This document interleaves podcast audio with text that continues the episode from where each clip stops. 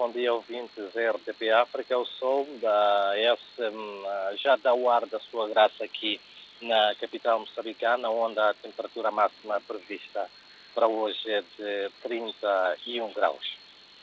Mais calor, nada de exageros, ainda bem. Isso leva-nos, portanto, a olharmos para a mesa informativa.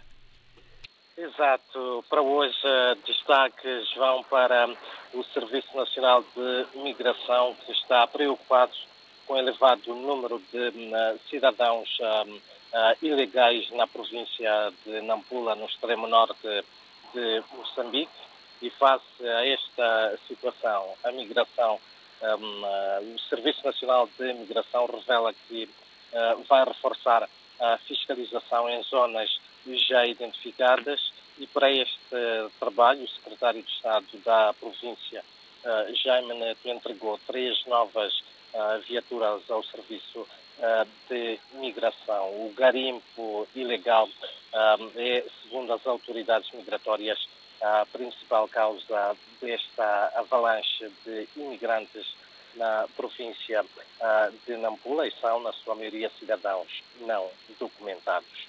Por outro lado, também a identificação de ofertas de trabalho, estágios pré-profissionais passam a ser agora mais facilitados em Moçambique.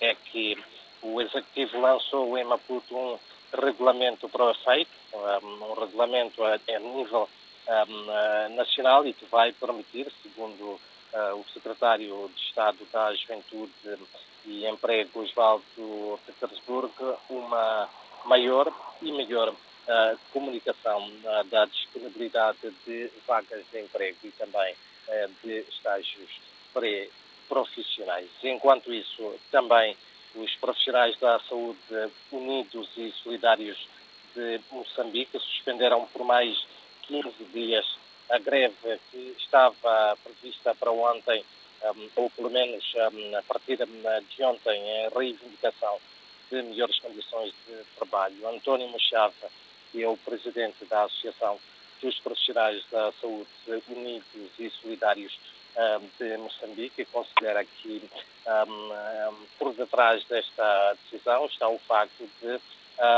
vários acordos terem sido já alcançados com o Governo através do Ministério da Saúde. Por outro lado, e mesmo para uh, terminar, é também de destacar que a Renamo principal força política e na oposição, sai hoje à rua para protestar contra os resultados das sextas eleições autárquicas. A principal força política e na oposição aqui no país exige a reposição da justiça eleitoral. Por outro, hum, esta Renamo não aceita os resultados uh, saídos das sextas eleições autárquicas realizadas no dia 11 de outubro e que, eh, segundo os dados avançados pela eh, Comissão Nacional de Eleições, indicam que a Frelimo Partido no poder em Moçambique venceu em 64 dos 65 eh, municípios. São então estas,